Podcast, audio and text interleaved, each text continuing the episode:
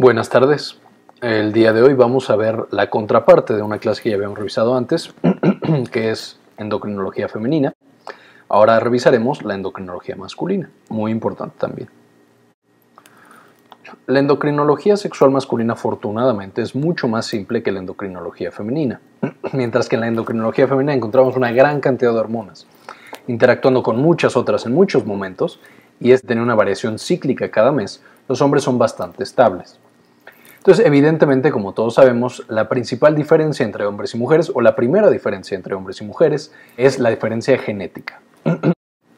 Mientras que las mujeres tienen dos cromosomas grandes llamados cromosomas X, los hombres tienen un cromosoma X que le da la mamá y un cromosoma Y que le da el papá, que es menos de la mitad del cromosoma X, es un cromosoma mucho más pequeño.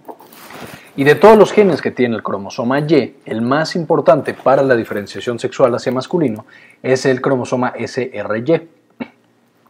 Este cromosoma SRY va a producir una proteína, llamada también SRY, la cual va a permitir que el feto, cuando se está desarrollando, se diferencie hacia el fenotipo masculino y no hacia el fenotipo femenino.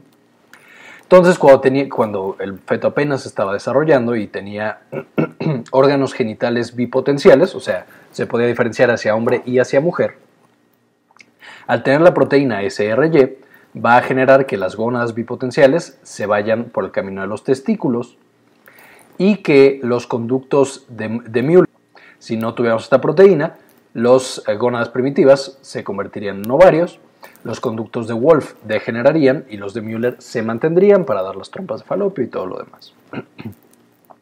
Una vez que nosotros tenemos los testículos, estos van a ser los órganos que van a llevar a la diferenciación del resto del cuerpo. Y esto lo van a hacer a través de una eh, hormona principalmente llamada testosterona. Ahora, como todas las demás hormonas o como casi todas las demás hormonas del cuerpo, el control de esta hormona se va a encontrar en el sistema nervioso central, específicamente en el hipotálamo. El hipotálamo va a tener una importante función reguladora de este sistema. Entonces, el hipotálamo, en varios núcleos, de los, más de los principales es el núcleo preóptico, encargado de la conducta reproductiva y de otras cosas, va a empezar a liberar la hormona liberadora de gonadotropina, o GNRH, por sus siglas en inglés. Esta gonadotropina es liberada a unas pequeñas venas y arterias que van del hipotálamo hacia la hipófisis anterior, a través de un sistema llamado sistema porta hipofisiario. Entonces la GNRH se libera a la sangre y llega a la hipófisis anterior. Una vez ahí se acopla a su receptor, que va a ser un receptor acoplado a proteína GQ, genera una serie de segundos mensajeros, el más importante es el inositol trifosfato y el diacilglicerol, y estos van a activar a unas células de la hipófisis anterior llamadas células gonadotropas. Estas células gonadotropas se llaman así pues porque controlan la función de las gónadas y responden a la hormona liberadora de gonadotropina. Y estas células gonadotropas van a liberar dos tipos de hormonas. Una es la hormona LH o hormona luteinizante por su función en las mujeres, que es crear el cuerpo lúteo, en el hombre es la misma hormona, pero pues no tiene esa función. Y va a producir otra hormona llamada FSH, hormona folículo estimulante, que esta, igual que en el caso de las mujeres, se va a encargar de madurar los folículos, o sea, las espermatogonias para que generen espermatozoides. Entonces, cuando la hipófisis anterior recibe la GNRH, va a producir a través de la sangre hasta el testículo, donde va a encontrarse con sus receptores en específicamente las células de Leydig en el testículo. Se van a acordar muy fácil porque L de LH trabaja sobre L de células de Leydig. Y en las células de Leydig va a aumentar el proceso de captación del colesterol, el colesterol que va libre por la sangre, lo atrapa a la célula de Leydig y lo transforma en andrógenos, de los cuales el andrógeno más importante va a ser la testosterona, que ahorita vamos a ver un poquito más de su función. Esta testosterona va a tener dos principales destinos. El primero va a ser viajar a otras células dentro del espermatozoide, llamadas células de Sertoli, y aquí va a estimular la producción de, espermatozoides. Entonces, la primera función de esta testosterona es viajar a las células de Sertoli en el, en el testículo, perdón, y estimular a estas células de Sertoli para que produzcan o ayuden a la diferenciación de espermatozoides. La segunda función o destino de los andrógenos, principalmente la testosterona, va a ser ser liberada a la sangre, donde viajará a través de la sangre y tendrá otras funciones que ahorita vamos a revisar. Como quedamos también, la hipófisis anterior libera FSH. Esta FSH, su principal función no es ir a las células de Leydig, sino a las células de Sertoli, que no se van a acordar fácil, porque S va con S. Entonces la FSH va con las células de Sertoli. En las células de Sertoli va a aumentar en general su función y va a facilitar la función de la testosterona.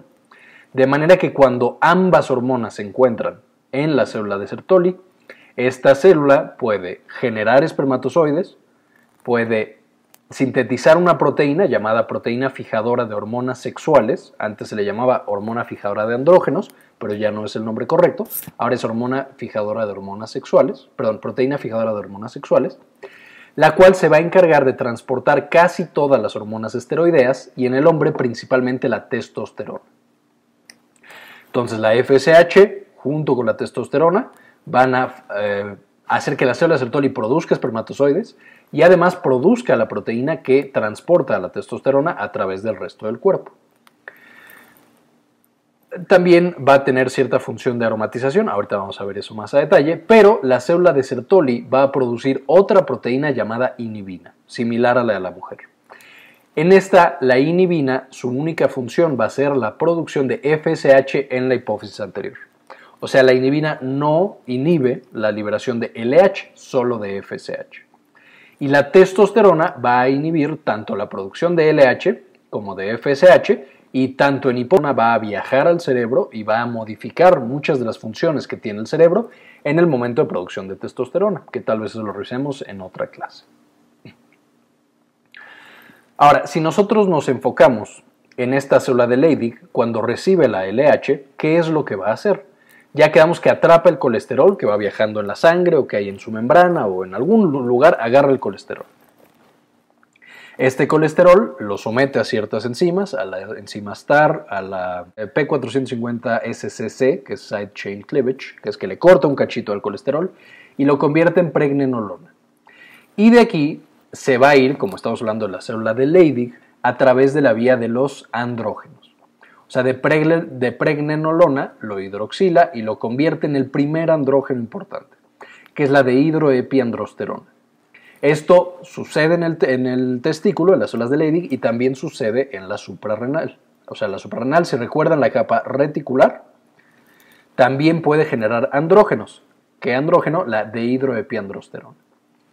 Esta dehidroepiandrosterona también va a servir como un precursor para todas las demás hormonas esteroideas en el hombre. De hecho, los pacientes mayores, que ya no funciona tanto el testículo y la célula de Leydig, siguen produciendo de, hidroepiandrosterona en la suprarrenal y esto puede mitigar la falta de testosterona. O sea, el viejito que ya de repente no está funcionando bien su fábrica que produce testosterona, simplemente compensa produciendo más de hidroepiandrosterona y entonces más o menos nivela los andrógenos que tiene en su cuerpo. Y tiene menos síntomas de andropausia, que veremos más adelante qué es esto. La, de hidroepiandrosterona por otra enzima puede convertirse en, en androstenediona y después en testosterona. El paso de androstenediona a testosterona ya es exclusivo de las células de Leydig. La suprarrenal no tiene la capacidad de producir testosterona. Y la célula de Leydig va a liberar esta testosterona a la sangre. ¿Qué va a pasar una vez que la testosterona está en la sangre? Como ya vimos, la testosterona para poder viajar a través de la sangre, como no es una enzima o una hormona hidrosoluble, necesita un transportador. Y para esto, en la sangre se va a producir lo que ya vimos, que es esta hormona, eh, proteína fijadora, eh, proteína fijadora de hormonas sexuales. Esta es producida, ya vimos, por las células de Sertoli y también por las células del hígado. De manera que estas dos van a viajar acopladas una a la otra. Una vez que la testosterona se pegó a la proteína fijadora de andrógenos que, que está en la sangre, o sea, siempre esta proteína está en la sangre, va a poder tener tres funciones. ¿cuáles van a ser estas tres funciones? O va a tener tres destinos a su vez. La primera es funcionar directamente como testosterona. Ahorita vamos a ver el mecanismo. Entonces, como testosterona viaja pegada a la proteína fijadora de, hormonas sexuales y puede ser liberada para que entre en las células, y ya las células pueden funcionar como testosterona a través de un receptor. Otra cosa que le puede pasar a esta testosterona es que a través de una enzima llamada aromatasa se transforme en estrógenos, en estradiol. En ciertas partes del cuerpo, la testosterona va a tener sus principales funciones no como testosterona, sino como estrógenos, incluso en el cuerpo de los hombres. Y el tercer destino que puede tener la testosterona en el cuerpo es que a través de una enzima llamada 5-alfa reductasa se transforme en una supertestosterona que se llama dihidrotestosterona. ¿Que ¿Cuál va a ser la diferencia entre testosterona y dihidrotestosterona? Esta va a ser mil veces más potente en las acciones de androgenización que la testosterona simple. Entonces, esta va a servir para algunas cosas, el estrógeno para otras cosas y la testosterona para otras cosas todavía.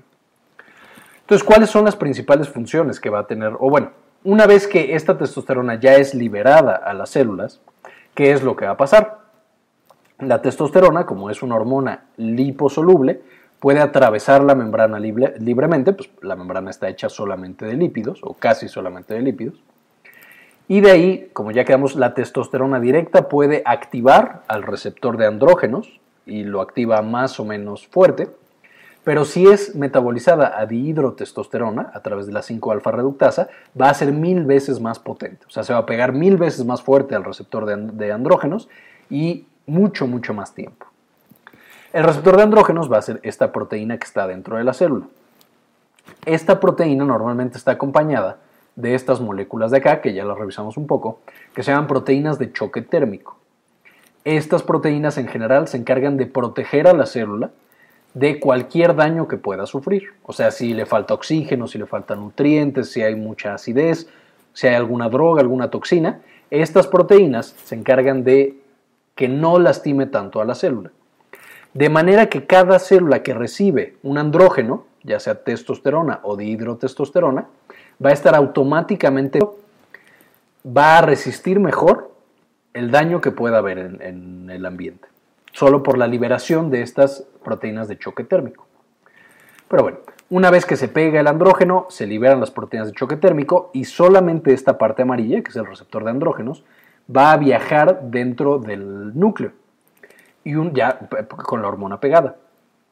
Y una vez adentro se va a homodimerizar, que significa esta que se va a pegar con otra igualita. Y una vez que ya tenemos dos igualitas, van a viajar al núcleo y van a hacer que se expresen ciertas proteínas y se inhiban otras proteínas. ¿Cuáles serían las proteínas que los andrógenos van a producir? Culinización, o sea, que salga más pelo en la barba, que salga más pelo en el pecho, que la voz se haga más grave, etc. Entonces, todas las proteínas que las células necesitan para generar esos cambios se van a empezar a sintetizar cuando este receptor de andrógenos viaje a cada una de las células y le diga, oye, es hora de empezar a producir las proteínas de la barba, por ejemplo. Y entonces se empieza a producir la barba. ¿Cuáles son entonces las principales funciones que tienen los andrógenos? Pues obviamente una de las más importantes es la espermatogénesis. Como ya vimos, los andrógenos que viajan a las células de Sertoli van a estimular junto con la FSH a la célula de Sertoli para que agarre a las espermatogonias y las diferencie, o las, sí, a los espermatogonias para que las diferencie en espermatozoides. Entonces el precursor o la célula madre de los espermatozoides se va a diferenciar en una célula adulta y pasa obviamente de ser pues una bolita, como son todas las células del cuerpo, pasa a ser una bolita con un núcleo hacer una célula muy chistosa que tiene una colita para poder ir por todos lados y que tiene una capa hasta, hasta el frente, por así decirlo, que le va a permitir penetrar en el óvulo y generar la fecundación del óvulo. Eso va a ser dado por la testosterona más la FSH trabajando en las células de Sertoli. ¿Qué otras funciones o qué otros cambios va a generar la testosterona? Una vez que nosotros llegamos a la adolescencia o a la pubertad, y se empieza a producir una mayor cantidad de los andrógenos, la testosterona va a viajar a las células y va a generar los llamados caracteres sexuales secundarios. van a ser estas características sexuales que diferencian a hombres de mujeres. ¿Cuáles son estos caracteres sexuales secundarios? Principalmente va a ser el eh, vello facial, o sea, el tener barba, el tener bigote, va a haber eh, la voz se va a hacer más gruesa, más masculina, valga la descripción, aumenta el pelo en pecho, la testosterona y los andrógenos son potentes em, eh, hormonas anabólicas, lo que genera que los músculos crezcan mucho y muy rápido. Va a generar crecimiento de vello en el pubis, en las axilas, en las piernas, en todos lados. Y además va a generar crecimiento de los testículos y crecimiento del pene. La mayoría de estas funciones no van a ser dadas por la testosterona, sino que van a ser dadas por la testosterona al ser reducida por la 5-alfa reductasa a dihidrotestosterona. Entonces, la testosterona más potente, que esta es casi exclusiva de los hombres, las mujeres casi no la tienen, a pesar de sí tener testosterona, va a dar estas caracteres sexuales secundarios. Y como cosa trágica en muchos pacientes de la dihidrotestosterona, genera una pérdida masiva del pelo en la parte de arriba. Entonces genera calvicie. Es tóxica para, los, para el folículo piloso y entonces genera calvicie en los pacientes. ¿Cómo se mide normalmente en el mundo médico qué tanta testosterona y qué tanta evolución sexual tiene, una, tiene un paciente? Vamos a utilizar una escala llamada escala de Tanner. Esta escala de Tanner, similar a la que vimos en la clase de hormonas femeninas, va a servir ahora para los niños. ¿Y qué nos va a decir o qué vamos a medir en la escala de Tanner? Básicamente mide cuatro cosas. Uno, el tamaño del pene. Dos, el tamaño de los testículos. Tres, qué tanto vello hay, o sea, qué tanto pelo hay púbico. Y si el, pello, si el eh, vello púbico llega también incluso a los muslos. Y vamos a dar cinco estadios, siendo el estadio 1 un niño antes de la pubertad, o sea, antes de los 12 años, todos los años tuvimos Tanner 1. De ahí empieza la pubertad y más o menos a los 19, 18 años debemos estar en un Tanner 5. Hay edades y hay eh, desviaciones estándar y percentilas, pero básicamente así es como se da la escala de Tanner. Y esto le permite al médico, al pediatra, al endocrinólogo, al gineco o a quien sea, determinar qué tan avanzados y qué tan bien vamos con nuestra eh, maduración sexual porque a fin de cuentas, el propósito en parte de todo ser humano es lograr es, eh, llegar a un Tanner 5 para poderse reproducir. Además de esto, eh, la testosterona tiene otras funciones que no están implicadas en los caracteres sexuales secundarios. ¿Cuáles van a ser estas? Estas son, por ejemplo, llegar al hueso y en el hueso son transformados por la eh, aromatasa a estrógenos y esto genera eh, la calcificación del hueso. De manera que el hueso calcificado en el hombre va a estar dado más bien por los estrógenos, no por la testosterona. O sea, son la testosterona al aromatizarse hacia los estrógenos. También eh, está implicado la testosterona en, eh, en la salud cardiovascular, en la función del cerebro, especialmente en la función de ciertas conductas, entre otras. Ahora, más o menos a los 50, 60 años, ¿qué es lo que sucede? Empieza a decaer la producción de testosterona en el cuerpo, de manera que muchos de los caracteres sexuales pubertad y en el adulto joven se van perdiendo con el paso del tiempo. ¿Qué es lo que va a pasar con estos pacientes? Pues estos pacientes van a perder grandes cantidades de masa muscular, van a perder grandes cantidades, aquí no se nota, pero de el vello en el cuerpo y el vello en el rostro. No pasa en todos los pacientes, pero sí es común que pase. De manera que un paciente a los 80 años ya solamente tiene más o menos un 20% de producción de la testosterona que tenía en su época de juventud. ¿Y qué es lo que va a pasar? Además de todos estos cambios, que pueden ser más bien estéticos, lo que van a sufrir estos pacientes puede ser, por ejemplo, descalcificación de los huesos, es más común en las mujeres, pero en los hombres también pasa. Pérdida de masa muscular, lo que lleva a que no puedan caminar bien, tengan más caídas, estén mareados o no puedan eh, hacer muchas actividades. Y además la testosterona, como ya vimos, puede afectar el, el desarrollo o la función del cerebro.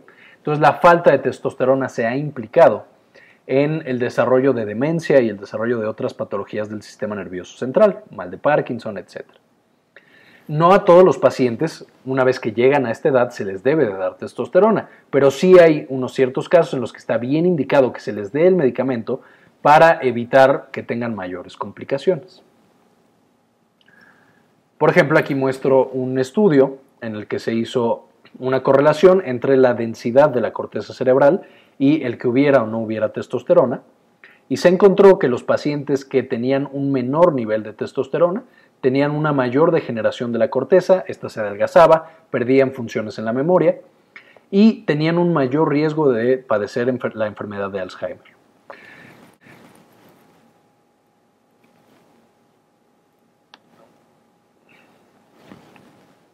Y bueno, eh, les repito, no a todos los pacientes hay que sustituirles la testosterona. Hay algunos pacientes que sí, es, sí está indicado. Hay otros pacientes que en vez de testosterona se da la que ya mencioné, que es la de hidroepiandrosterona.